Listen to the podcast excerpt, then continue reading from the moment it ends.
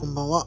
ポップカルチャー裏切らない第101回後編です。えー、第3回にわたってお届けしてきました。ポップカルチャー定期検診2023春クールもこの回で、えーひとまずエンドとなります。えー、長丁場になりますんで、まあ、ちびちびとね、聞いていただけると幸いでございます。えーそれでは放送をお聞きください。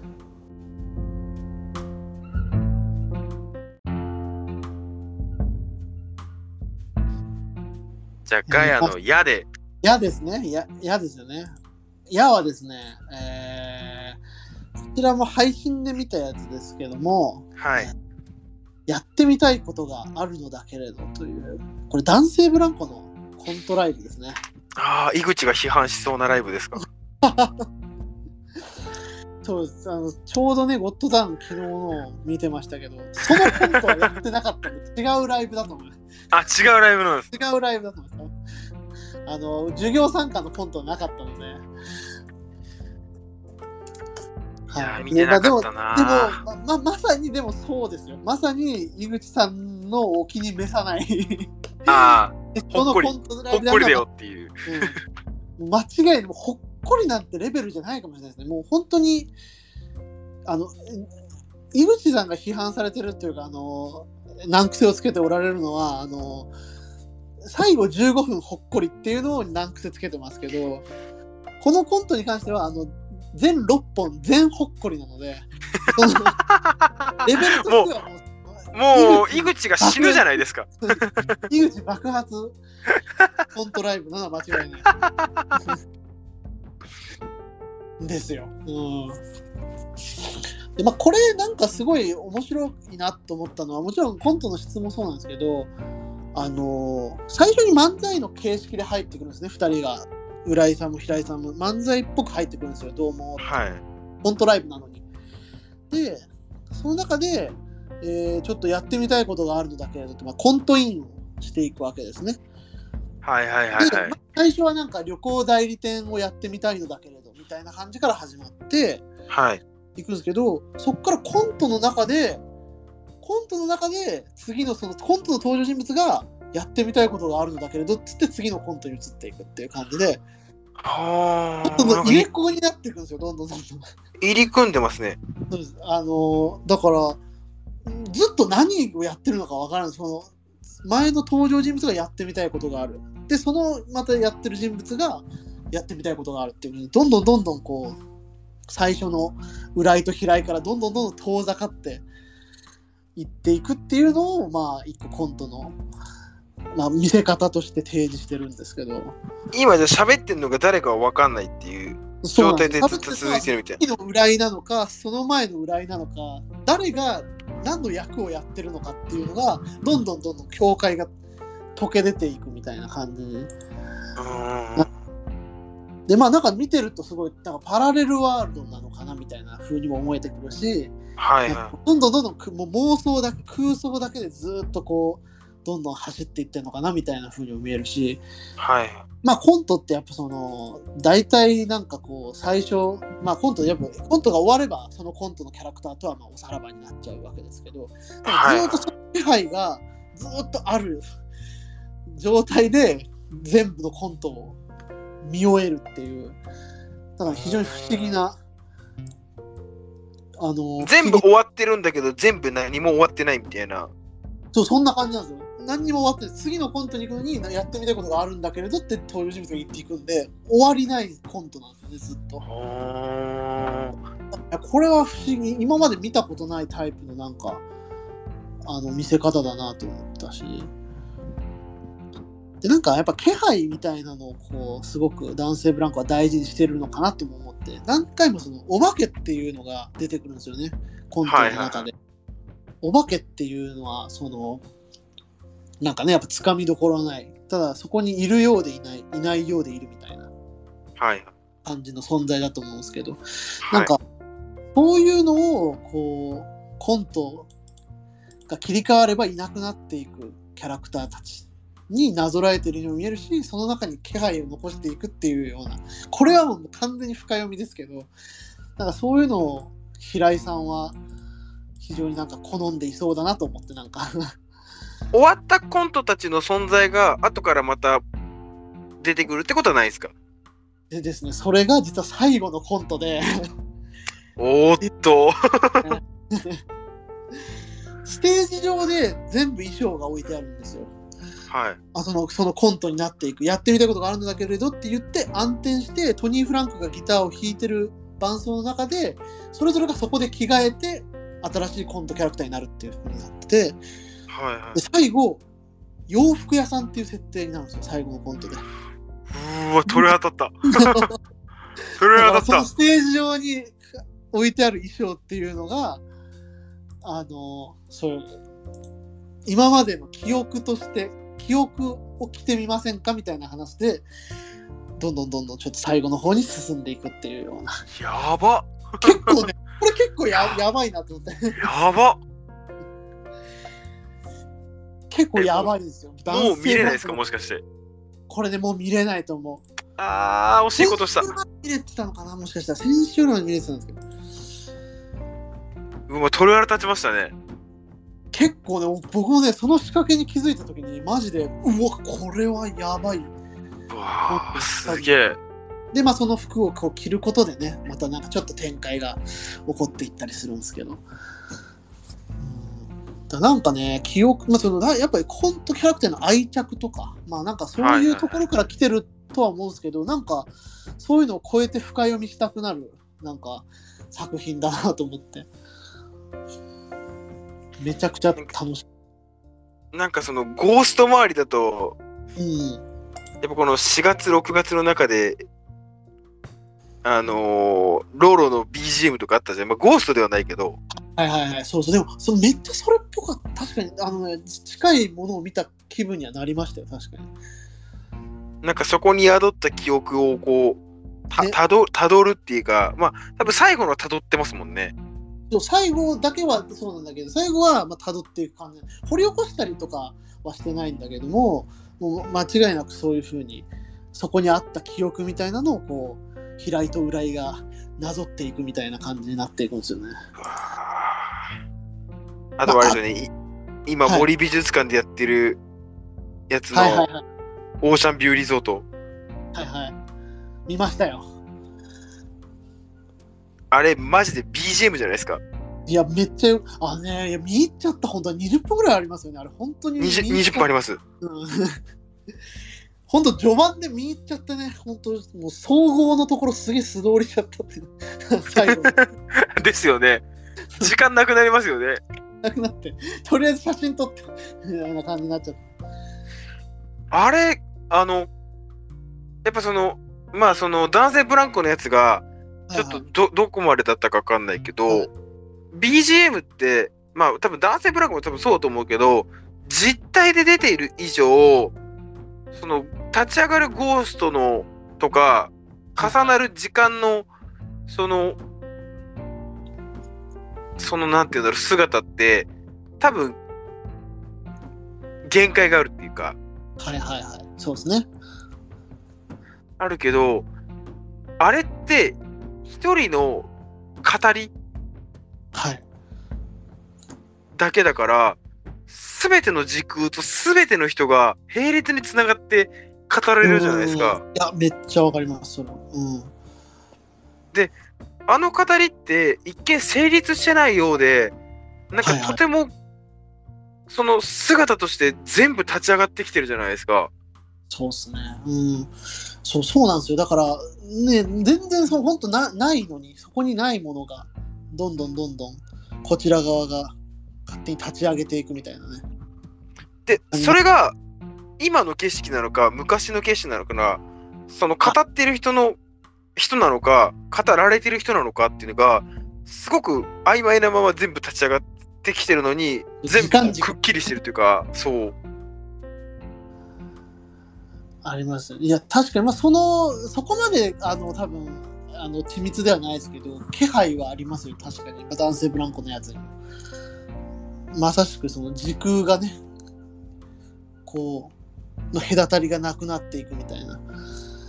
シームレスになんかこう,う、うななんかの境界がこうシームレスに移ろって生きながらこう展開するっていうそう、移ろいってのはマジそうですね。移ろいって感じがしたな、確かに。うん。いや、いいっすよ。なんかね、やっぱ記憶とかの手触りみたいなのはね、非常に、ね、我々多分共通して結構、好みの、そうですねね作品性だと思うんで。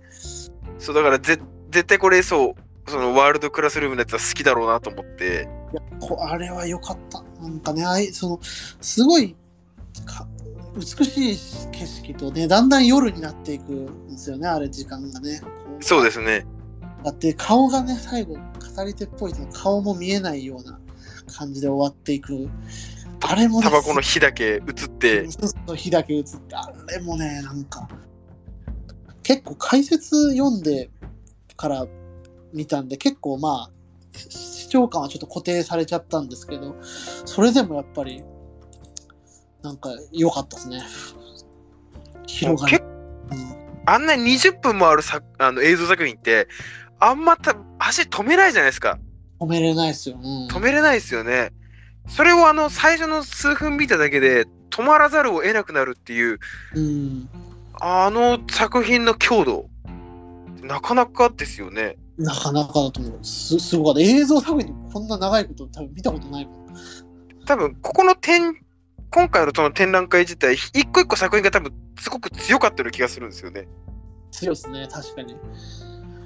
結構ね、まあなんか本当強いな、なんかね、デカめの作品が多いというか、なんか、そ存在証明みたいな作品が結構多かったうんコロナですね。なんかね、そこがすごい良かったな、森オーシャンビューリゾートは。本当なんかポカーンとね、いい空間の中にあるんですよね、あれ。本当ですよね。うん。あれもうちょっと中盤であったらもっとよかったのにと思うんですけど、あんな序盤すぎる序盤でだいぶ体力持ってかれるっていうかそれそれさそれだけですよね。あの展覧会に対するちょっと。国語だから、どうしても国語のブースだから、いやまあしょうがないしょうがないですよね。確かに国語国語でしかないもんな。今日はね、そう。語りってなったら国語だもんな、って思いました。いやいや、すごい。だからだから確かに本当、そういう作品に立て続けに触れてるなっていうのはね、思いますね。このロロと男性ブランコと、ね、森美術館っていうのは。いやー男性ブランコマジで見ればよかったなえまあ、再配信とかね、たまに BS 吉本とかでね、たまに気合入ってる時は、あの、コントライブバチッと映ってくれたりするんでね。BS 吉本なんて入ってないですよあれでも BS 見れるんなら多分ね、どこでも見れますよ。多分誰でも見れる。BS チューナーがあれば。いやー BS チューナー入れるとこから始めないといけないですね BS 吉本も見てるんですよね。誰にも。あの、2年ぐらい前のコントライブとかを普通に再放送してるんで、今、感想言っても誰にも伝わんないから、結構ずっと BS 吉本の録画を見てますね、家では。えその単独ライブとかを普通にやってくれるそうなんですよ。土曜と日曜は、カエル亭のこの間、タイカエル亭の単独を2回連続でがっつりやってたりとか、男性ブランコへー結構ね、結構いいんですよ、なんか。あの、ま、マジラブの伝説のその、あの、つり革のネタとかも、あれ、最初無観客配信でやってたら、それ、それを見れたりもしましたけどね。えー、だだい大丈夫だろそれいや、本当に一つも笑い声のない中で、あの、やってたんで、つり革。おいおい、すげえなと。これで 行こうと思ったのかよと思って。2020年の狂い方半端じゃないなみたいな映像としての。そんな最近にできたやつなんですねあれってそうですね。えじゃあ本当にあのあの年にできてずっと貯めておいてあそこで放ったみたいなことですよねらしいです、らしいです。だからそのなんか、急に、急に歴史に触れる、あ、このネタこのぐらいからやってんだみたいなのとか、そういう楽しみ方をしてますね。へえこれだいぶ変な。可処分時間多いのに何にもツイートしてない、ツイートしたりあの書いたりしてないことの一つに BS 吉本が こんなに見てる。それはそれでちょっと見てみたいですけどねそうですね。なんで今それなんだよってい2、う。3年前の配信ライブの感想を急に言うっていう。ちょっとね、1個あるかもしれない。もしかしたら、これは何か 需要があるかもしれない。ちょっとだけあの興味を惹かれてます、今。そうですよね。いや、はい多。分だ誰が見てんだろうと思いながら見てるんで、これ。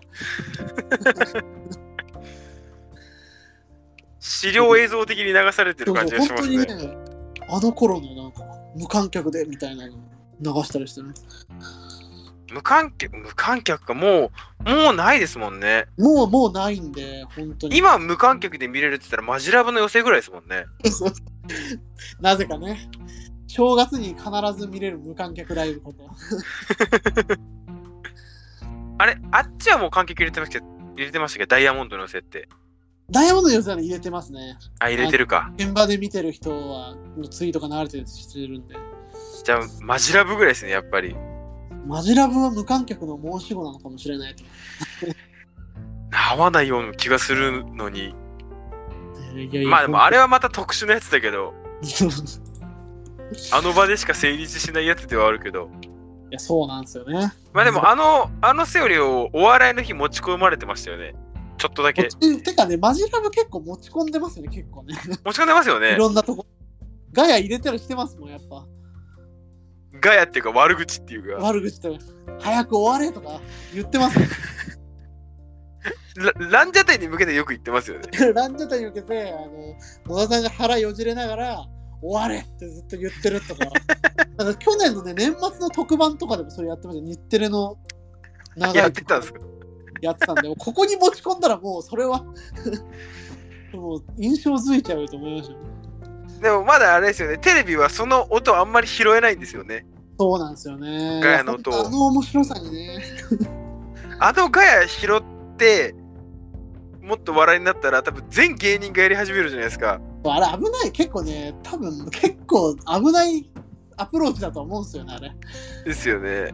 ただあのランジャタイに向けてはいはい。あのみんながなんかの特番で入れ始めたら多分めちゃくちゃ面白いことになるじゃないですか。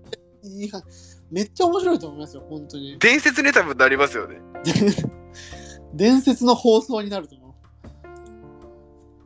う。ねいやいや、本当お笑いはね、だから本当まあ、マジカルライブ、またね、あそう来月ありますもんね、ダイヤモンドの寄せはね、そういえば。あ、そうでしたっけ？そうあっちも楽しみです。草月ホールでやるらしいですよ。あー危ねえ危ねえ配信買わないと。そんな怖い場所として。一応やっぱあれは見とかないと、あの意識的にカオスを作り出すってなかなかのレベル高いことやっぱしてるじゃないですか、あれって。前回とかすごかったから、本当に、いよいよ気になりますよね、ちょっとね。なんかあのやっぱ1回目って偶発的に全部生まれたいや、やつだったけど、それかまあ、本当に良くないノリの人が集まってるから。やっぱあれもコロナ禍が生んだ化け物だと思いますけどね、あのライブもうん本当に。ね、ほんと奇奇跡みたいなライブでしたもんね。あの1回目は。一回目本当すごかった。ただ2回目は、あれを、あれとは完全に別個だけど、ちゃんとカオスをしようっていう意識が全員の中にあって、で、やっぱ、ちゃんと、ほぼ全員、その、頭使える人だからできてるっていう、ね、そう、そっちもできるんだみたいなのね、ありますよね。あれすごいですよね。だから、まあ3回目は3回目でまた違うものが見れるんだろうなっていう。マジラブの寄せとはまた全然違う期待ができる。うん。ね、楽しみっすよ。お笑いライブはね、本当ぜひまあ、いや、久しく見てないな。男性ブランコはでも結構本当作品性多分今回ので結構ガチンと上がって本当に多分バナナマンとかラーメンズとかあのはあっち側に行こうとしてる感じは完全にあるのでああ。そのコント師 長野とかに揶揄されるタイプのコント師にはなろうとしてる なんでまあそこも含めてでしかもそれ吉本からねそれが出るっていうのはちょっとテンション上がるなっていう感じですねはいはい。ちょっとじゃあ次の単独からは見るようにちょっと気にしてみてもいいかもしますわ。そう芸人じゃなくてちょっと演劇寄りだったら見るみたいなとこあったりするんですよね。ああのそれこそあの玉田局のあれうん玉田さんの入ってる野唱とか野鳥ね。うんあとそこに入ってるテニスコートの神谷さんがやってる絵持ちとかあ、あ神谷さん面白いですよね。神谷さん。神谷さん面白いです。神谷さん、ソニー損保の CM 出てましたね。そういえば。神谷さん結構いろんなとこにいますよね。神谷さん結構あ、神谷さんだなんか嬉しくなりますよね神谷さん見ると。そうそう。最近結構声もね、結構特徴的だから。うん、なんかあのーいたたまらないおじいおじさんっていうのがなんかいいですよね。なんか、わめいててほしいですもん、なんか。そうえ絵持ちも結構やっぱ毎回面白いんで本当っすか。やっぱなんかお笑いっていうよりは多分演劇なんですけど全なるほど。質感としては神谷さん結構今、ちょっと、推し、推しになりつつある。本当ですか？存在として気になるかなっていう感じがしてる。今回の絵持ちのモーニングなかなか良かったです構成がすごく良かったですはいちょっと気になりますね。ちょっとチェックしてみますちょっとこれは。はぜひっていうところで、まあ、ダンブラの話からね、派生して、えらいお笑いの話をしてしまいました。でララストかな？これが片潮さんのラストですかね。あようやく。ようやく、ようやくラストですね。またぎますけど。ああですね。これは気づけい。ないに終わらすって言ってたやつが全然全然そんなこそんなわけにはいかなかった。レ0時半目標でね、そうですね。20分20分で。終わりと無理じゃね？まあまあまあちょっとやれるところまでそうですね。歯をお願いします、最後。歯ですねはいえー、歯といえばまあ歯もんですね、来ましたね、これは。い、やー歯はそうだろうと思ってましたけど、はい。あのー、今月の中頃ぐらいまではこの歯の部分をザ・ホエール入れるつもりだったんですよおおなるほど。あ、じゃあ、かぶりの予定だったんだね、ちょっとね。かぶりのはずはずでしたねなるほど。いやーちょっとやられちゃいましたねあ、もんね。うん、よかったっすね、これは。あの正直もう上映多分終了ギリギリぐらいにはいはい、そうですよね。5月末ぐらい。一旦上映して自分が見たのが先々週の終わりぐらいだったんで、はい。もう本当終わるぐらい。上映感めっちゃ少なくてで時間い1日1回しかやってないみたいな。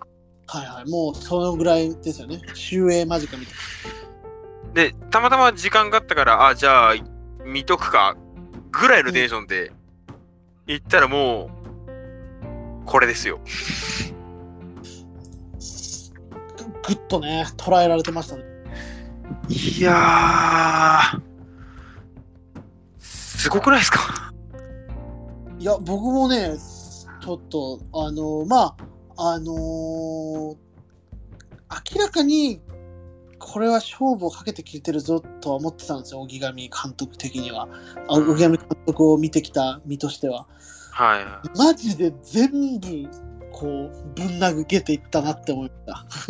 これまでのフィルモグラフィーを。だからまあ、れぐらい、監督の作品を見てないから、今までどんなものを作ってきたのか、まあ、まあ、まあそれこそあの、リラックマとカオルさんぐらいしか見てないですよ。あこの、はいはいはい。荻上さんのやつって。振りとしては聞いてるんじゃないかなっていう気が。そんな自分が、これでこんなに殴られると思ってなかった。もっとなんか、それこそその見たのがリラックマとカオルさんだから、リラックマとカオルさんのつもりぐらいで見に行ってるんですよ。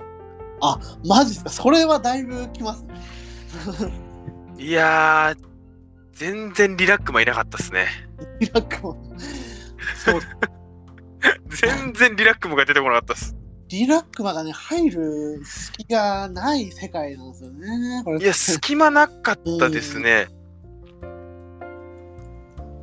いや、あとまあ、とりあえずまず何がすごかったって、はいはい。こう、主主役もそうだし、はいは周りもそうだし、中年女性がい。うん。中心の物語で、こんなに強い物語出てきてくれたっていうのが、もう、やっぱもうな何よりって感じですよね。キャスティング本当素晴らしいです。いや、本当すごかったですね。だからまあ結構邦画好きとしては結構お面白あの面白系の人が多いなっていう印象だったんですよねパッと見。あの結構、うん。いわゆるサブキャラでちょっとこう面白いおばちゃんを演じるみたいな風に描われてきてた人たちだなっていう印象が、うん。まあだからそれも振りとしてここに来てこうガッとねなんか違うベクトルを示してきたっていうのが。そうですよね。あいわゆるる、そういう属性でいたのって、その、安藤玉恵さんぐらいじゃないですか。そうですね。玉井さんも結構玉井さんは結構ね本来結構そういう役が多いかなと思いますけど。うん。で、この、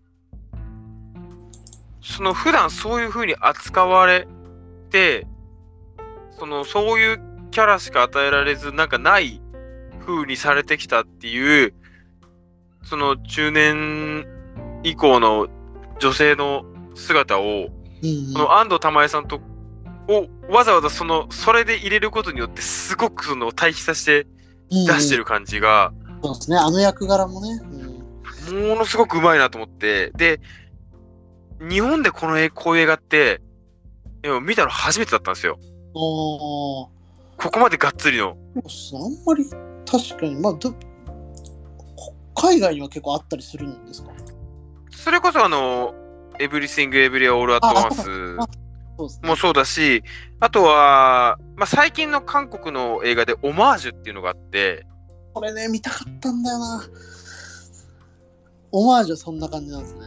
オマージュは、あの、パラサイトの、あの、お母さん役いたじゃないですか。はいはいはい。お母さんの方あのあの方が主人公で、で、あのーえっと、韓国で、あの、すごく昔、本当あの、女性、初の女性監督とか、まあ、本当それぐらいの、ぐらいの人の女性監督の方が撮った映画のフィルムを探す、集めて、復修復するっていう物語で、その昔の女性の姿に、こう、エンパワーメントされながら生きる中年の女性の姿っていう。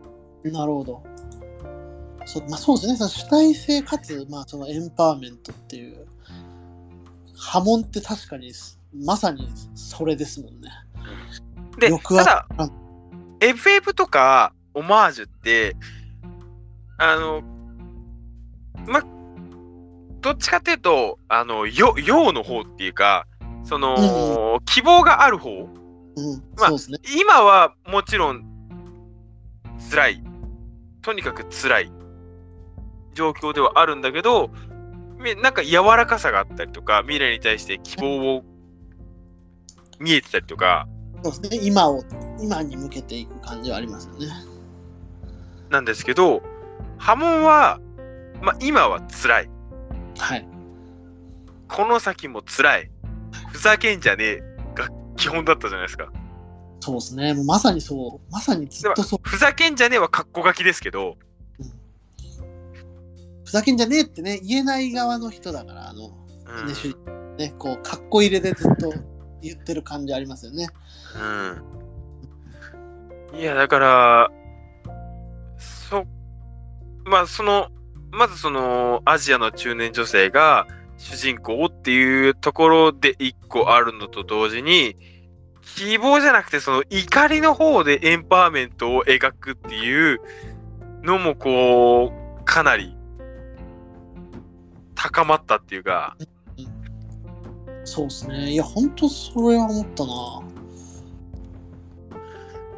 あ、怒っっていいよっていう言葉で、なんかこんなに明確に、うんうん。自分とは言わないけど、明確に勇気づけられる人がいるぞっていう、はいはいはい。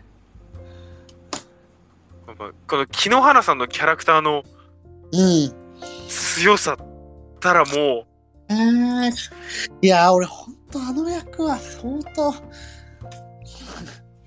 結構で印象残りますよ、本当に。う、そうですよねあ。木野花さんって結構やっぱファニーなおばあちゃんが多かったじゃないですか。そうそうそう、本当にね。なんかその、その今までの役柄を全部振りにして、ここで怒っていいよって言ってる気がして、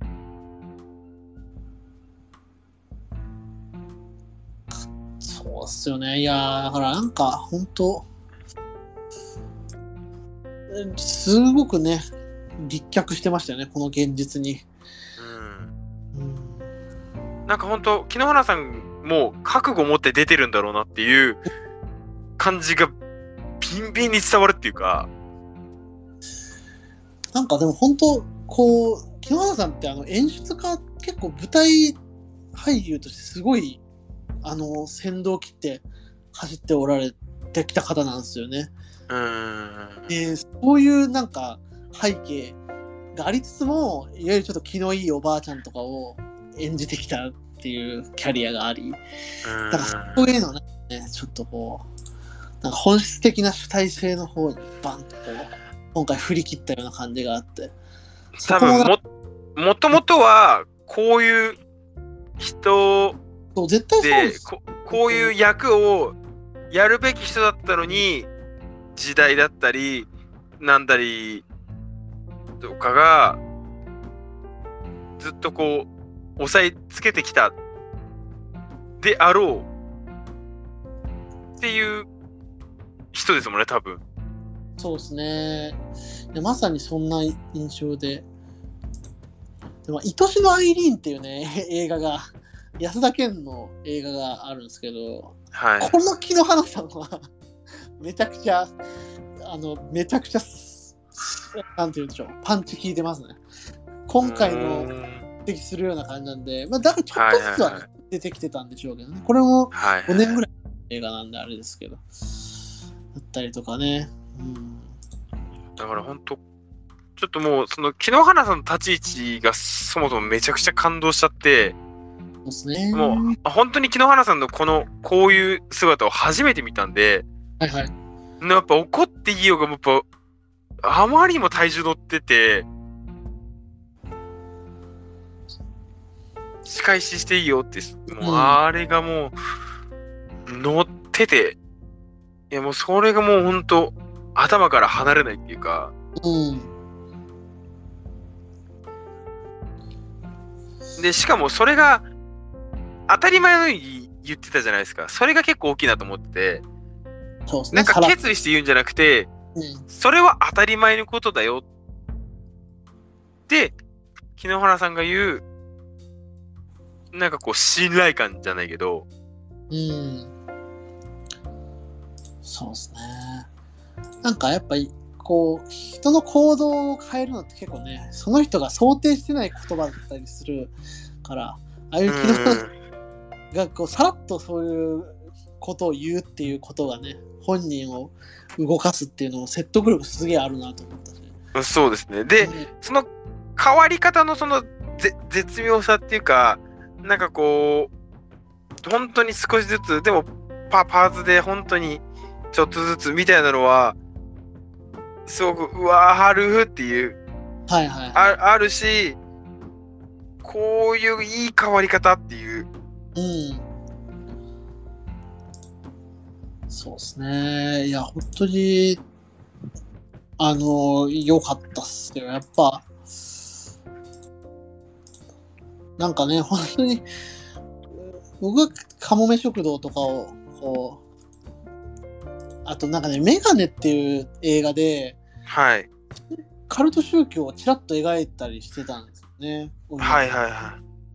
それはすごいそっとした描き方というか、あの、新興宗教じゃないないけど連帯してる人たちとの対比として新興宗教をちらっと描いてるみたいな感じだったんですけど、うん。なんか今回こうやってがっちりこう、なんかね、描くことで、すごくこう、その感情の幅をね、描ける感情の幅をものすごく持たせたなと思って、非常にき面白かったですね。池上監督、まだいけるかっていう。うん。あの新興宗教にハマってる状況をあんまり見てる観客がうんノーって言えないですよね。そうそう。そうなんですよ。ここまでいっちゃうとっていうのがあるんですよね、なんかね。なんかあまりにもやっぱり怒りを溜めてきて、なんか、あのーな、あのーなんかこのもう主人公のヨリコが、ヨヨリコっていう部分を剥ぎ取られて生きてきたから、そその、そのなんか名前を取り戻すじゃないけど、うん。そういう場であったのかなっていう気も。まあでも結局そこでも押し付けられはやっぱあったけど、うん。ジェンダーバイアス的な。押し付けがあったから、まあ最終的には多分そこから離脱するみたいな景色になってたと思うんですけど、うん。それを押し付けられるまではやっぱり自分の名前を取り戻すみたいななんかニュアンスが感じられたんですよね、あの、うん。あのコミュニティの中に。なるほど、なるほど。そうですよね。うん。なんか、そこが、きちんと終盤に生きてくる感じはあったし。うんうん。で、まあ結局その場所でも奪われてたよっていうことはいを気づいて、そこから全部抜け出して、で、三石さんが亡くなった後、最後のあのフラメンコ、あれ、やばっていう。でしたよね。あ、これかと思いました。このクラップ。ずーっとなんか、なんだこの音と思って見てて。うんうん、でもなんかあのクラップが入る時って多分いい時だななんかこうね予感はずっとあっ高揚感がね。て、その中であの最後の激烈クラップうんフラメンコ、いやーほんと身体へ突き抜けていくっていうかね、この抑圧がぐっとこう、身体の方へと突き抜けていった感じがあって、めちゃくちゃ良かったな。それこそさっき話したナウローディングのあの歌じゃないけどはいはい。あー踊ることでしかあそこで感情120出すってうんうん。そうなんですよね。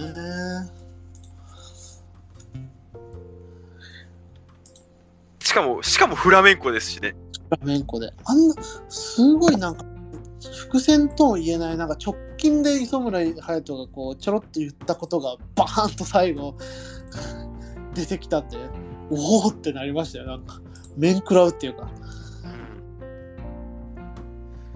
いや。ほんと、めちゃくちゃ輝いてたラストですよね。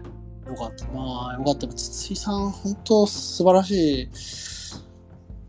は外れがない。あの人出てるやつあんま外れないなっていう人なんでね。ここに来て、更新されたな。いや、すごかったですね。うんいや、本当に。あ、でも、三石さん、よかったですよね。三井さんはもう最高。何なんだろう、あの憎たらしさと。可愛いいや、嫌な、嫌な親父だけど、なんかこう、殴って捨てることはできないっていうか、もうあれ、ほんと三井さんって、すげえなって思いました。うん。もう、やっぱもう、これ完全な好みですけど、もう三石さん、顔が大好きなんですよね。ああ、わかりますわかります。うんめちゃくちゃ顔が好きで、あのー、だが情熱はあるも三石さんだったから、もうやっぱ嬉しくて、いいいい三井さんです。三井さん出て出てくるとそのこれはいい三井なのか悪い三井なのかっていうのを 判定しないと わからない時間があるんで結構ね最近悪三井が多めなんでね、そうっすね。うん、だが情熱は、後半はいい三石でしたね。いい水ですもう最初前半、前半もすげえ悪三石だったから。いやね、ざわっとしますよね。ああいう役をやっても抜群にうまいんで、やっぱ。ほんと抜群にうまいですよね。抜群だ本当になんか、あの、お父さんの有害さを持っている感じがすごく、いや、そういますもんね。そうあの三井さんっていっぱいいますもんね。いいっぱいこんあの本当にねゴロゴロいるで本当にそれをすくい上げてる感じがするんですよね。その三石さんのあの演技力によって。見せつけてるっていうかこの いるでしょこれっていうのをね。うますぎちゃってもやっぱ気づまずい、うん。うん。三井さんとは分かってるけど、三井さんじゃない別の人すぐ重ねられるっていうか、もうあ本当そうですよね。確かに確かに。でやっぱこのポジションって、あの、結構三井さんぐらいしかないっていうか、あとなんかもう、やっぱ、塚本明とかだとやっぱうおじいちゃんになってってるから、うんうんそうね。なんか絶妙なお父さん世代の、いやそうなんだよな。確かにこの感じって松重豊でもダメだし。なんかやっぱちょちゃんとしちゃってますもんね、松杉豊だと。で、西島秀俊とかだと、なんかやっぱ、うん。しっかりしすぎちゃってるし、なんかこうちょっとだダメな感じも備えつつ、すやっぱ有害な部分がちゃんとある。マジそうですね。嫌な親父。存在だな確かに。あんまりこう、強く見せつけないような感じっていうんですか、そうギラギラしてない。腕っぷしはねそうでもない感じというか。なんか腕っぷし強い人だとなんかやっぱこうパッと浮かぶのはあるけど、そうじゃないですもんね、欲しいのは。あの感じっていうのは確かにまあ、だからやっぱそういう役を三石さんがもうごっそり取ってってるっていうのはあ間違いない。るのかもしれないけど、間違いないですね、うん。いやすごい素晴らしいね。いや波紋本当印象深い作品ですよ、うん、ああとはあれですよね、あのーあの磯村隼人のあのか彼女として出てきあた難聴障害の津津田さんでしたっけ？津田絵里奈さんですね。あれ、あの、ちゃんと当事者を使ったっていうの、大きいなと思って、うん、いやなんかねこここういうタイプの映画でマジでやってこなかったことですよね。ですよね、ですよね。なんか。ちょっとこう言ってはあれだけどやっぱそのすごいヒロインっぽい人をなんか置いてもい従来ならば特に違和感のないような感じのところにうん。ここでの誠実さが出たかみたいなね。ここでなんか当事者をチョイスしたってのはでかい。いや、でも、そうであるべきだよなって、すごいハッとさせられたっていうか、なんかやっぱね、そう、やっぱ、ちゃんとそこに、それ以降生まれてくるんものにへの説得力がやっぱ半端じゃなかったっすよね。うーん。うん。なんかやっぱり、あの、体当たり演技をしましたみたいな、うんうん。ああいうのじゃ、なんか、なんかもう。ちょっと、うん。そういうのに対してやっぱりもう、はあって思っちゃうようなタームに入っちゃってるっていうか、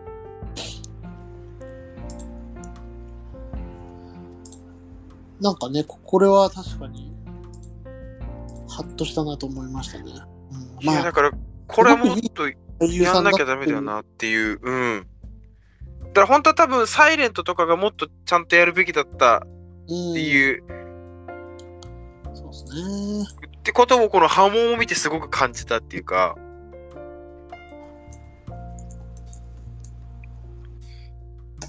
まあでも本当に津田さんがすごいいい役者だったということに尽きるとは思いますけど、いや本当ですね。いや、津田さんめちゃくちゃ良かったですよねよ。かの感じ、なんかすげえ、なんか。その、その、み難聴障害抱えてるからって別に規範的じゃなくてもいいし、ちょっと性格悪くてもいいし、ま、もうそれがひ人らしいっていうか、この映画の中で規範さを求めない感じとかやっぱすげえ最高だなって。どうしてもやっぱ求めるじゃないですか、無意識的にも。きっとね、いい人だろうみたいなね。う。うんん。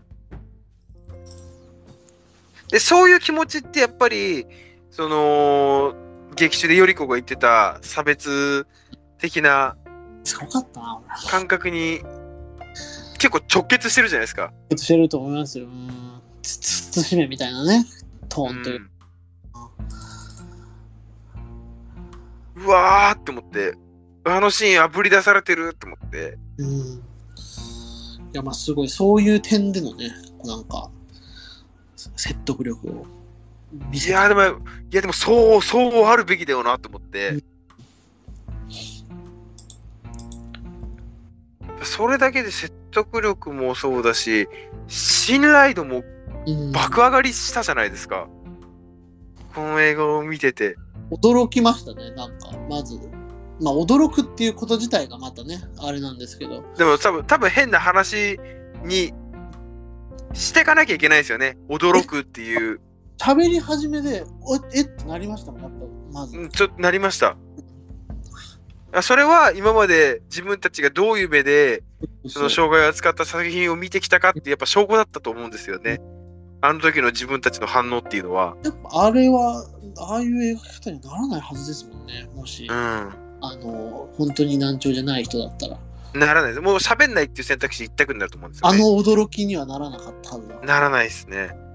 でそういうところで細々とやっぱり自分の中に残ってる差別心とかを。あぶり出して、それを目の前に突き出されるようなうん。感覚っていうんですか？ポップカルチャーって、まあそういうところありますよね。やっぱね、鏡のようにね、こうん。う、出てくる感じありますよね。で、それがありながらやっぱりこう中年女性のそのエンパワーメントみたいなところもあるから、うんもう全方位じゃねえかっていう。そうっすね。いや、本当ね、なんか、突き抜けましたよね。完全に。いや、ほんとす、あの、正直あんまり話題になってなかったかなってちょっと思ってたりしてるんで、ねいやいやいやいや、待て待て待てよっていう。なるほど。と、もっとみんな話しようぜっていう。うん。まあの、話を逆にしたら、自分に差別心があるっていうのを語ることになってしまうの要素もあるから、語りづらさだったり、やっここはね、は確かになりますね。ん、あるのかもしれないけど、それはね、実際あるんだから多分背負っていかなきゃいけないじゃないですか。まあ、それを踏まえた上でね、どうしていくかっていう話ですから。うん。やっぱり、そこをちゃんと向き合っていかないと、多分どうしようも、うん。この、この先もずっと持ったままで、それが多分一番ダメなことだから、ダメなことっていうか、まあ、良くない、自分にとっても良くないことだから、一旦見つめるということうのね、ん。大事さはあると思います。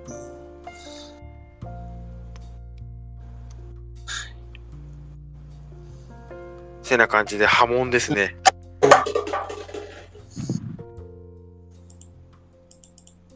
じゃあ、まあ、ラストですかね。ラストですね。私のラストは、が、がですね。がですね。まあ、がはまあ、がですよ。まあ、もうがですね。もう言うまでもないですね。がはがなので、がなんですけども、ガーディアンズ・オブ・ギャラクシーボリューム3です。はい。もう言うまでもないですね。そりゃね。すまあ、そうなんですよ。うーん。いや、もう本当できるとは思うんですけど、まあ、でもこれ出さないわけにちょっと、まあ、いかないなということで、うん。俺はこれは出すぜっていう感じでしたね。まあちょっと、あの、す見たときはもうマジで最高だなって思ってたんですけど、ちょっと、うん。まあ、出してくれるだろうっていう。これはありますね、確かに。あの、すごく、すごく任せてましたね。任せられてるだろうなと思ってましたよ。そうでいや、まあ、まあガーデンのギャラクシーも、まあ、まあ、ご存知、マーベル・シネマティック・ユニバースの、まあ、一角をなす。一角をなすっつっても、まあ、核をなすっていうか、も分離はしてって面白い作品であるのは間違いないですもう、MCU の中でいいんじゃないですか、言っちゃって。一番面白いシリーズだって。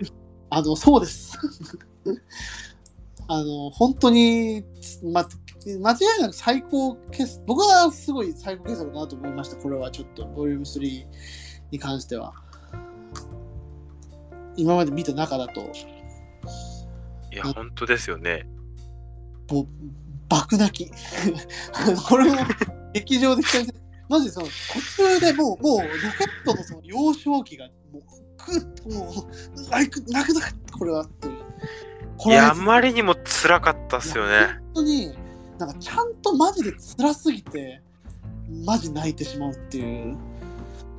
だからこんなになんかね、その CG とかそういう話じゃなくて、もうその、いるから、そこに、そのキャラクター、その、その人がいるから、その命があるからっていうことでもうたまらなくなってしまうっていうのが、もうなんか結構超越的な体験だったなと思いますね。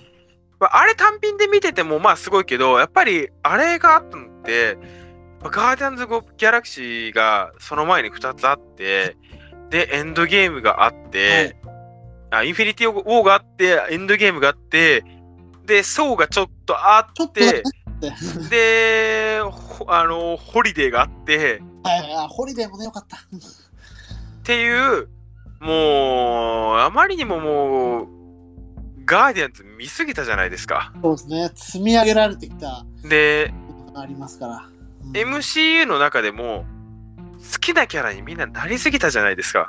間違いないですね、確かに。どうしたって、あの MCU の中で好きなキャラクター5人挙げてくださいって言ったら、あの、ガーディアンズが4人ぐらい入ってくるじゃないですか。まあね、入っちゃいますよね。うん。っていう存在まで上がってたところに、あれだから、なんかもう、私の大事な人をいじめないでバリに思っちゃうっていうか、そそれっすよね、本当にそれだったな。なんでこんなロケット、おい、この野郎と。あ、じゃあ、あの、序盤の、あの、ロケットが死にそうっていうところ時点でもうちょっとやっぱきつかったですもんね。ちょっときつかった。ぜやめて、本当にやめてって。死にそうにならないと思ってたから。っていう、うん勝手なね。いやー、きつかったな、本当あれ。いや、本当きついんですよ。本当ガーデンズ・ギャラクシーって、もちろん楽しいところもあるけど、マジ基本、クソきつくて。そうですよ。なんか、あの、敵周りっていうか、過去周りって、基本的にすごくきついですよね、全部。マジであの、あの、眉毛のない、あの、ハイエボリューショナリーですよ、本当に。いや、もう本当に、あのー、2023年にあんなゴリゴリの優勢思想にぶつかると思ってなくて、いや、で、まあ、本当だからガーディアンズで、とが対峙すべき相手って感じで、いや、もう本当に、うん。欠落をね、こう、抱きしめ合ってきたチームが、最後にたどり着くのがもう、ハイエボリューショナリー、そのもの、敵そのもの。いやー、ほんときつかったですよね。ね、本当にね。いや、あれは本当このきつさを乗り越えてね、まあでも本当なんか、あったな、本当。展開としてはね、そのまあ、オーソド、まあ、お王道、まあ、まあ、MCU、まあ、王道はを常に歩いてる、まあ、映画だと思うんですけど、でもなんか、まあ、そうですね。丁寧な、しっかりこうなんかね、運んでいってくれたなと思いますし、こう集結した瞬間のカタルシスとかも含めて、マジ見たいガーディアンズって感じだったんで、最後の方は特に。みんなが求めてた、見たかったやつを、すっげえもう、それ以上の形で出してくれた。まあ、辛さもそれ以上ではあったけど、ね、うん。いやー、まあちょっと本当、あっぱれ、あっぱれといったところですね、ジェームズ・ガン。いやー、ほんと、ほんとよかったな。まあ、その、ね、えはい。なんか、あ波紋の時もそう言ってたけど、人の名前を剥ぎ取るあ他人の名前を剥ぎ取るって行為が、こんなにも暴力的な行為なんだなっていう。で、それと同時に、人の名前を呼ぶって、こんなにも愛に満ちた行為なんだなと思って。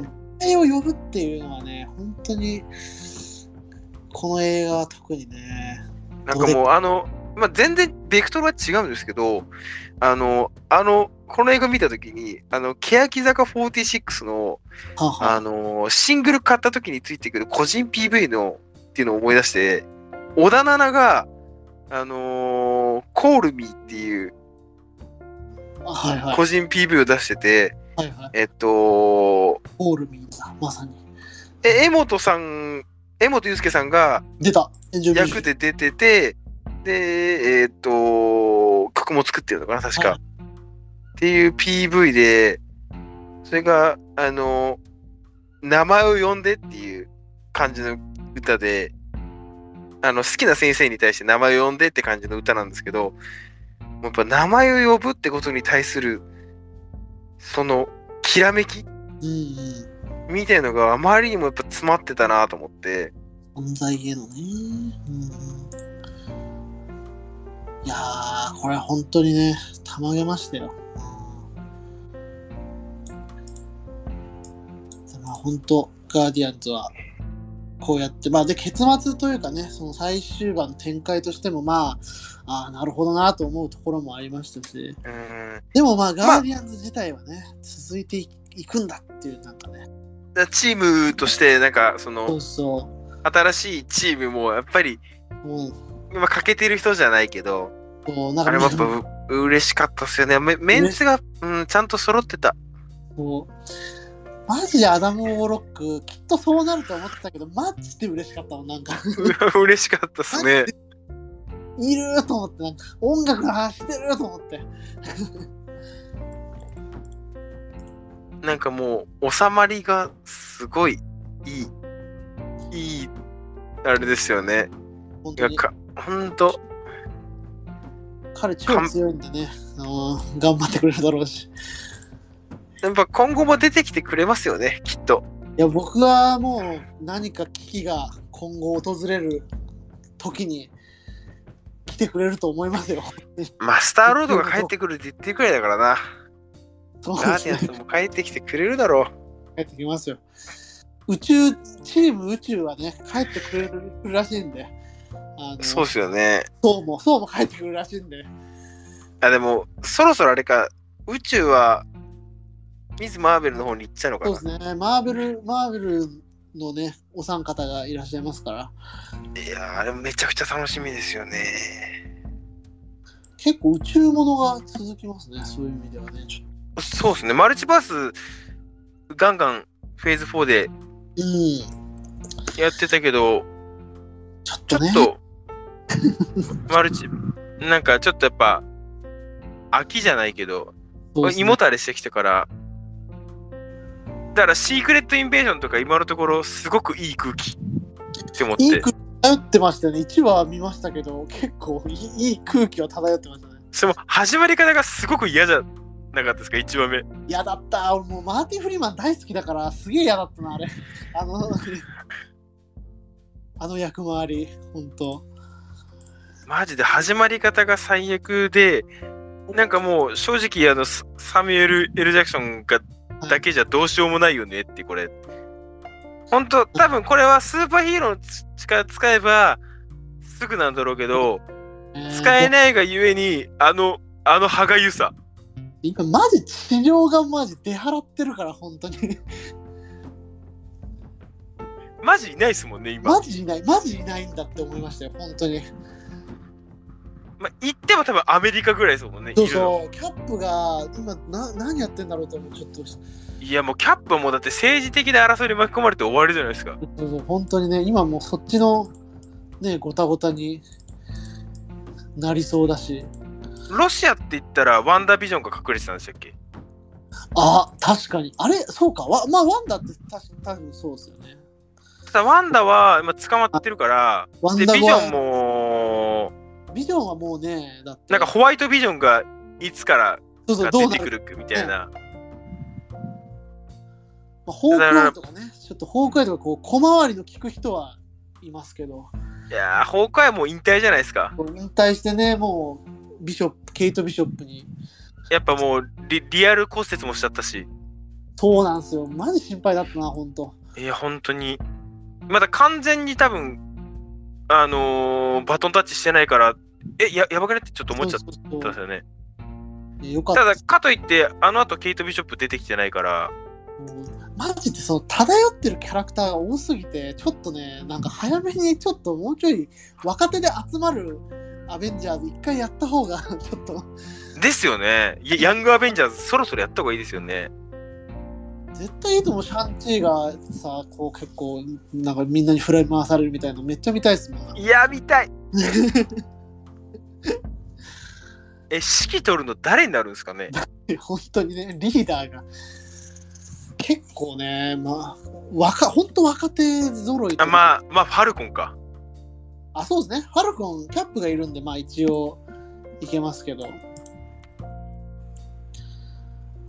なんか確かにな、本当にいいっすよね。いいメンバー揃ってるからな、本当。いや、いいっすよね。アメリカ・チャベスとかね。いいじゃないですか、水マーママーベルと。いや、でも、相手出てきちゃうと、多分マルチバースの話になっちゃうんで、一旦まだちょっと、一旦まだト、レンジのところで修行させておいてね、一旦。次マル、次、次マルチバースってどこだろう？あ、使うの。ちょっと調べちゃおう。しばらく結構、その、ミス・マーベル行ったら、結構なんか次キャップとかですよね、多分、キャプテンアメリカの、あのーあれ、キャプテンアメリカってもうちょっと開けませんでしたっけ？フェーズ5の最後がキャプテンアメリカじゃないでしたっいやなんかね、来年、あ、まず、あ、違うデッドプール、デッドプールが来るんですよ、まず一回。確か。けただ、デッドプールも遅れてますもんね。いや、あのね、デッドプールは遅れなかったんですよ。そうかで、がむしろ。あアドリブパートが脚本家のストライキで入れられなくなったってあれか。そうなんですよ。だから、デッドプールはなんか完成してたっぽくて、多分来年のゴールデンウィーク、デッドプールみたいなんですよね。今年はあれだ、エコーか。エコーもドラマがね、ありますね、確かに。あ、エコーはなんかケイト・ビショップいてもいいかな。あ、無理か。でも直結はしてますよね、でもね。世界観。してますね。てかてか地上のあのキングピンが出てくるんじゃないかみたいなね、これで。いや、出てきますよ。あと、ロッキーのシーズン2。そうですね。あ、そう、ロキのシーズン2とかもあったな。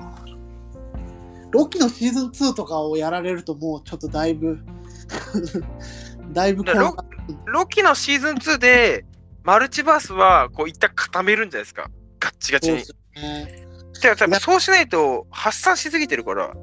本当そうですよ。だまあ、なんか本当に、そう、アントマンの時も思いましたけど、なんかその、お前、お前また出てくんのかよって思って、結構叩きのめしたのに、もう今後出てくると結構胃もたれしちゃった感じはあって、あの時。そうですね。やだわいやー、もう、もうちょっと一旦いいかなっていう。そう一旦いいかなっていうのはでもねロキにはね出てきちゃうからあの人いや出てこざるを得ないですもんね。ムキムキの人出てきちゃうから。そうだからねロキでどうしてロキの転がし方マジで気になりますわ。これで本当に多分本当アベンジャーズ直結ぐらいのことをやるんじゃないかとも思いますしねちょっと。いや、アントマンいなくなって、うん。で、そこにつながるなんかがっちりなやつって言ったらもう、ね。そうそう。ロキぐらいしか多分別で動いててなんか直結するってできなくないですか？できないと思います多分だって、しかもなんか一番なんか情報握ってるのがロキじゃないですか。多分ロキが近いのが。マルチバースに詳しくなってると思うんですよね。あの、応援ウィルソンと一緒に回ることになって。だから結構、次のアベンジャーズはロキが結構立ち回るんじゃないかっていうなんか、いやー、ー嬉しいですね集めるんじゃないかぐらいちょっと思ってますけど、うわ、ロキが集める。誰も信用しなそう。誰も信用しい。やでもそれはそれで熱いっすね。誰も信用しなそうで。だから若手は信じて、その、その、子さんメンバー全然信じない。みたいな。うわのとかあでそこで一回対立起こってシビルウォーが起こるわけですね。一回しびるをどっかで。で、本当ね、その単体作品多めだから、なんかね、どっかでもうちょっと揃ってくれても楽しそうだのになと思って。だってまだぶあのあれですよねブレイドあってアイアンハートあってアガサがあるんですよね遅れてますよね、そしてね。ブレイドはもう多分今年ないですもんね今年ね、もう2025って書いてますよ。あ5 5, 5の2、2月。もうフェーズ6じゃんフェーズ、一応5までに入れてるっぽいですけどね。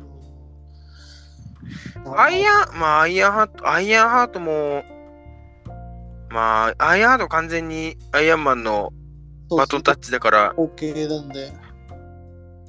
やんないとアイアングアベンジャー、完全にヤングアベンジャーズですもんね。いやど、どっか、どっかでマジやってくんないかな。未発表の映画が一応5作控えてるとのことなんですけどね。フェーズ6では。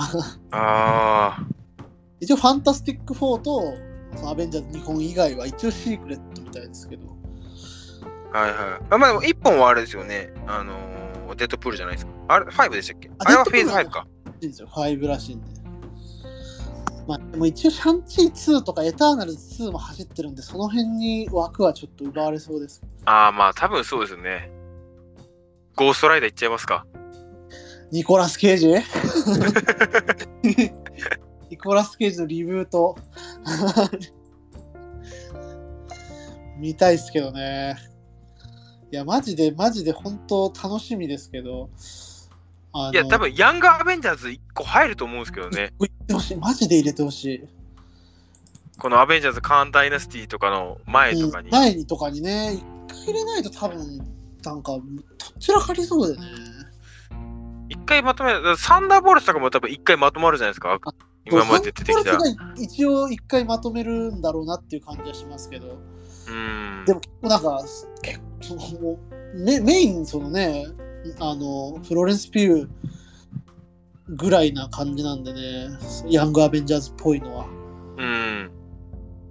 あとち、地上組がデアデビルで集まるんじゃねえかなと思って。あーめっちゃいいですね。長いですもんね、デアデビルね。結構。うん。なんか話数がめちゃくちゃ多いようなうんあれだったから、なここで、なんかエコーだったり、あの、ケイト・ブランシェットだったり、あと、シーハルクも多分いけますよね。はいストリーいト系。けて、で、パニッシャーいけて、で、入るかどうかわかんないけど、ジェシカ・ジョーンズ行ったらいいなっていう。ね。うんいや、楽しみだな本当いや、ストリート楽しみだな。ストリート系っすよね。本当結構、いやいや、本当シークレットインベージョンマジ楽しみなんですよね。結構、ちょっと出てきてくんないかなっていう、何人か っていうのもあいや、りますでも逆に出るとしたら、誰なんですかね、シークレット・インベーションって。いや本当にそう全く想像つかないっていうか、いや、本当にね、そう意外と、ムーンナイトとか意外と出てきた。意外と出てきたりしないか？な。希望が過ぎますよね、それ。急に出てくる。作品のトーンがね、ちょっと違いすぎますからね。そう、トーンがトーンだから、やっぱホークアイとかはやっぱススナイパーっぽいんで、まあなんかちょっとトーンはね、近い気はするけど。ウィンター・ソルルジャーとかですかね。そうですね、バッキー。いや、でもいいとここの2人ぐらいですよね。でもシークレットインベージョンでキャスト豪華すぎて、多分ちょっとそんなに 出せないんじゃないかっていう。うーん。アリーシーとオリビア・コールマンがいるから、キャスト豪華すぎるだろうと思いましたね。あとやっぱなんかヒーローの格好をしたやつが出た瞬間になんか、世界観崩れる感じがしちゃって、やっぱあの政治系の人たちでやっぱやってほしいんですよね。うん、なんか、政治の話っていいっすよね。マーベルで今まであんまなかったから。いいっすよ、やっぱ。サやっぱあのミュエル・ジャクソンがあんな動いてるの嬉しいっすもん、やっぱ。嬉しいっす。嬉しいです。久々にマリア・ヒルとね、こう一緒に動いてる感じをリアルタイムで見れるってのはなかなか。あんまりだってなかったっすもんね。あのーサミュエルが動くのって。そう、そうなんです。なんか本当影の立役者って感じだったんで。ようやくなんかここであの人の重要性がこうがっちり出てくるっていうか、あコールソンとか出てきてほしいけどな、久々に。生きてないかな、あいつ。あれは、んま、混じるんですかね？エージェント・オブ・シールドをドラマで結構やってたじゃないですか。そうですね。だ一応なんかね、もうなんか別個の感じにはなってますよね、あれ。うん。そう、あれが混ざるっていうんなら、み見るけどさ、ぐらいの気持ちではいるんだけど、まだなんかそんな感じもなさそうだから、ね、いや、ほんと。まあ、やっぱりあの、一回あの、デアデビルとか、あの辺のネットフリックスシリーズを走って疲れちゃったんで、そうですね。ちょっとね、長期的な、結構今のペースはありがたいですけどね。ちょっと、あディズニープラスの、そんなに皆さんが言ってるほど疲れてはないので、まあ、あの、ガーディアンズ・ギャラクシーあったおかげで、疲れがだいぶ飛んだってなりますよ飛びましたね。うん。まあ、こっから、マーベルズどうなるのか。マーベルズもう予告が最高だからな。そうですね。マーベルズやった後、デッドポールまで半年なのか。寂しいな。マーベルズの後、ああ一応ドラマがね、ポンポンとありますけど、映画だとキャプテンアメリカになるってことですか？映画だとデッドプールが MCU 参戦あそうか。デ。ッドプールやって、僕キャプテンアメリカ行っちゃうキャプテンアメリカが夏休みに。で、ブレイドってこんな遅れたんだ？プリードって本当に何マジ誰？でんすかって感じですけど、本当。エターナルズの最後に声だけちょろっと出てきて、みんなもう忘れるよってみんな感じです。忘れてますよ、本当に。ジョン・スノーも出てきてるの、みんなもう、ジョン・スノーってもう印象づいちゃったんで、もう早く、早く参戦してほしいですもん、本格的に。マーベルに。あのきっとまだ、あの、ん何も知らないんですよ。ジョン・スノーだからきっと。そうです。ジョン・スノーはししあの知らせちゃいけないんで。ジョン・スノーはね、あの困り眉が最高ですからね、本当に。ずっと困り続けてるから。誰も知らないっていうのがやっぱジョン・スノーなんで。ジョン・スノーの良さがね。いや、いいっすよね、彼ね。すごい、すごい好きになっちゃったな、ジョン・スノー。ジョン・スノー見て好きにならないわけないですけどね。いや、ないっすね。あんなんめっちゃ最高ですよ、本当。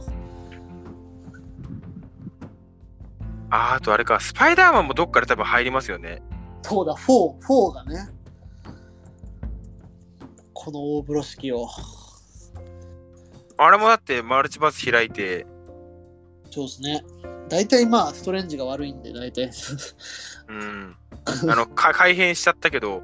改変しちゃったから一回そこを回収しないと、そうですね。もう一回スパイダーマンとしての、あのトムホ君のスパイダーマンとしての何かアイデンティティを取り戻すターンがないとまずいですよね。ああ、まあ、フェーズ6確かに作品タイトル見てが山ほどあるんだ。だから7に回すのかなとか思っても、スパイダーマンはもうスパイダーマンで動かしといて、もう、遅らすのかなとかちょっと思っちゃったりしました。あれじゃないですか、エンドゲーム的な感じでスパイダーマン出すんじゃないですか。ああ、ラストあの、か一回勝手にやらしといて、ラストバスって出すみたいな。シークレットウォーズの後に、シークレットウォーズの後から、もうシークレットウォーズで出てくるかとか、うん。回うその前に別でやって、シークレットーズでも何でもありなんでしょ？だってもう、その、もう何でもあり。多分。だから今までの、あの、あホワットイフも来るんじゃないですか？あ、フォワットイフめっちゃ重要そう。フォワットイフとロキが多分結構なんか重要そうじゃないですか。ですよね。カーンをその監視する上では。で、ホワットイフで、ギャンギャンキャラ出して、そこで出てきた、今まで MCU で出てきた全ての人が何かしらのヒーローの特性を持って、エンドゲームのように出てくるっていうラスト。最高。もう映画館でキャプテンアメリカ見てないんですよ、僕は。アイアンマンも。ああ、そうですね。そう見たくて。だからあれですよ、あれ、エージェント・オブ・カーターがキャプテンアメリカの姿して出てくるとか、あめっちゃいい。あれね、あの、ホワットイフの、ハットイフのと、あと、あの、一瞬で死んじゃったドクター・ストレンジの時のやつ。ああ、そうですね。例えばああいうことがダダダダダッと起きるなんかね、もうトム・クルーズがアイアンマンやるとか言ってますもんね、なんかね、噂で。めちゃくちゃすぎるだろ、そこまで何でもありだとね、もう、もう、笑っちゃいそうですけど。まあエンドゲームみたいにエンドゲームの感動をもう一回って言ったら多分そうぐらいしか考えられないんですよね、はい。えーなおかつ、その、この我々が見てきたユニバースの彼らがやり通すっていう流れじゃないと、納得しないですよ、多分。うーん。そうですね。だからロバート・ダイニー・ジュニアがもう一回出てくるとか。もう一回出てきても、やっぱりもう今はここでやってるからっていうふうにやってくんないと多分。まあね、どうかわかんない。どういうマルチバース奥義の回答を出すのかがちょっと気になるところですけど。あとサノスが味方としてくるとかああ、それはまあちょっと見たいな、確かに。あ見たいな全部の敵が味方として来てるみたいな激アツいや展開。強いいや強いそれは強い少年漫画のあの後半のめちゃくちゃ激アツ展開の。激アツ展開ですねもう先駆け男塾ですよ 最終的に巨悪に立ち向かっていくパターンね。やばいいやそれは強いいやまあないっす。ほんとね、だからまあほんとマルチバース系で言うとね、ほんとそこは楽しみなとこですよね。うん。どの敵が味方だったらいいかってやっぱ考えちゃいますねまあサノスはもう強いから強いっすよね。最高としてなんだろうな、最強。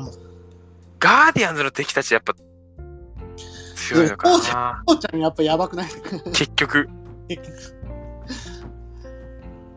こうね。まあでもどうだろう。層の敵とかも結構ね、強いの多かったんで。ああ神ですもんね神、神中心で回させてもらってるから。あ確かに強い強いけどでも記憶に残ってないですよねそうってなんかそうってね、敵が印象に残ってない。ギリね、クリスチャン・ベールはがすごかったんで、あの、あいつはもう、ゴアは結構印象に残りますけど、直近なんでね。ぐらいかなぐらい、ぐらいですね 5, あ5話ぐらいですねダークワールド。こんなにそう好きなのに見返そうと思わないダークワールド。致命的すぎますよ致命的。まあ、1は見れるんですけど、2がマジでも2って何してましたっけ？う、何にも覚えてない何も覚えてない。でも、母ちゃん死んでんすよ、あの回で。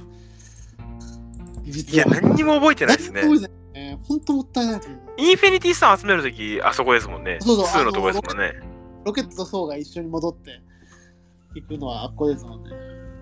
でも何にも覚えてないですね。でも何も。あのシーンだけで2は回収できるっていう。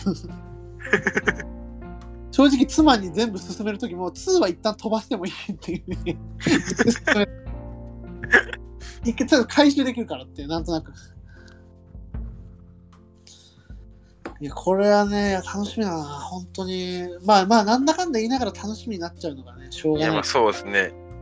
話してるとやっぱ楽しみになっちゃいますよね。そうですまあチラチラとやっぱりやっとアントマンぐらいでこうちょっとずつなんかあのシャンチーのリングのなんかサインとちょっとこうあの量子世界のなんかサインがちょっと似てたぞみたいなのとかがちょっとつながり始めたりとかあったりとかしてちょっとずつなんかね一個の線になりつつあるんですよねなんか。いやもうシャンチーはストリートなのかなってずっと思ってましたね。意外となんかつながりそうなんですよね。まあ結構ウォンが導いてくれたりもしてたんで最後。あああそのネットフリックスシリーズ見てた時にはい、やっぱ結構その言ってたのがそっち系だったんで。なるほどなるほど。ああじゃあデアデビルとつながんだぐらいに思ってたんですよ。そうだからシャンチーもなんかまあわかんないですね。最後神々の国みたいなところにも行っちゃったんでね正直。あのああそうか。あれあれがマジで予想外すぎてドラゴンが操ってましたからうん何らかのことは起きると思うんですけどね。ああじゃあもうなんかいくらでもできんのか。いくらでもできちゃうかもねあいつストリートじゃないまあもともとの舞台がストリートじゃないですか。そか。そううですね。最初始まりはね出だしはそんな感じでしたもんね。なんか裏闘技場みたいなところで、ね、バスの中で戦ってって、あ、そうそう、あれ見て。最初こそストリートだったけど、最終的な舞台確かにだんだんなんかトリートじゃなかったですね。ちょっとその、なんか神話世界的なところに行ったんで。いやー、俺楽しみですね。ちょっとやっぱり最後このマーベルの話にして、妄想を広げて終わるっていうのがこの流れの 一番なんか面白いパターンかもしれないですね。そうですね。定定期検証。あとやっぱ、ジェームズ・ガン、これからはい DC に移ってくから、でもね、ちょっと気にちなる。ょっとやっぱ DC もそろそろちゃんと言っとかないと。ただまあ DC は MC ほどあの供給スペース、供スペースが多くないし、えドラマも今ピースメーカーしかないだろうから、あ、あれね。ピースメーカー。見ないとハ。イエボリューショナリーの人出てんでしょ、あれに。あ、そうなんですか？らしいですよ。ハイエボリューショナリーの人出てるらしくて。ハイエボリューショナリーで出てるんですかね。いや、あの違う役で出てるんで、なんかチームの司令塔として出てるらしいです。へえ。ちょっともう来月ピースメーカー見始めるってことちょっと決めてるんで、なるほど。ちょっともう、D、DC に入っていこうかなと思って、うわあいいですね。ちょっと少しずいつ見てるんで、やーちょっとまあ、それはちょっと畑翔さんの経過を見ますわ、ちょっとそのあの、どど正直、えっと、前半、全然面白くないです。いや、それ、やっぱそう、そうっすよね。なんかね、そういう話はね、聞いてはいたんで、ね。全然面白くないです。あの、スーサイドスクワットが派手だったな。ねジェームズ・ガンだからみたいなところもあるでしょうしね。いや、ぜそう、だから、スーサイドスクワットだけ、なんか明らかに全然見れる。なるほど。むしろちょっと面白く見れる。で、ハーレークイーンが最高でした。おー、なるほど。やっぱそういうちょっとダーク系の感じというか、アンチヒーローみたいなの方が入るんですかね、もしかしたら。あとはし、あの、しあの、あれが良かったです。シャシャザム。ああ、シャザムね。シャザムが良かったです。1は普通に面白くて、2はめちゃくちゃ良かったねなんかちょっ。とコメディ寄りっぽいのが優秀っぽいですね、その話だけ聞いてるとちょっとね。あだけど一番はフラッシュですね。でもそうなんだ、やっぱり、いついに。はい。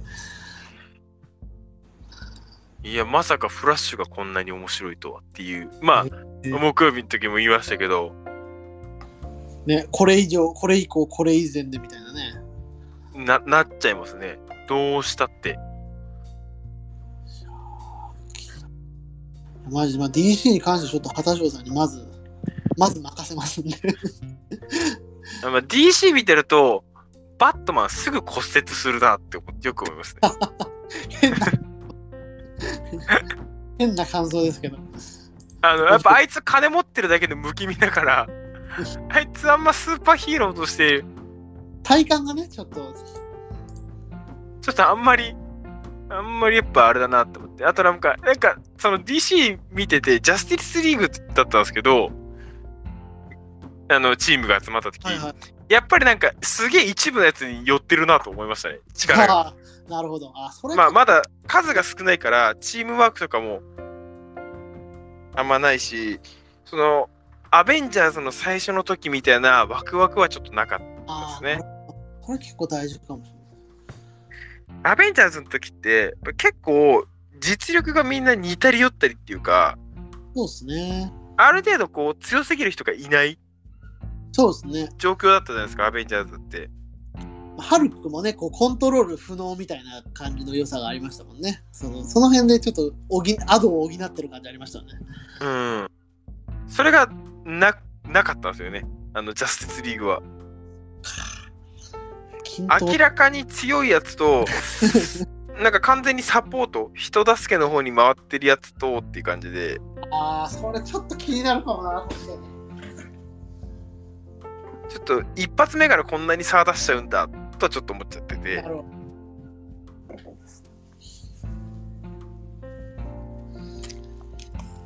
いやはや、ちょっと様子を。まあとりあえずフラッシュは、フラッシュは見ておけば、あの、こっから多分 DC が、あのあ DCU 再編なんで、思いました。多分、あの、スタート地点になると思います。了解しました。はい。ぼちぼち 切り上げますか？そうですね。も ああやっぱね、このマーベルの話出すとこうなるっていうのなんかね。う、なりますね。もう日付も変わってどころじゃないですね。どころじゃないのでね。5時間ぐらいですかね、実に。いや、まあそうなりますよね。どう分けようかっていう感じですよ、本当これは。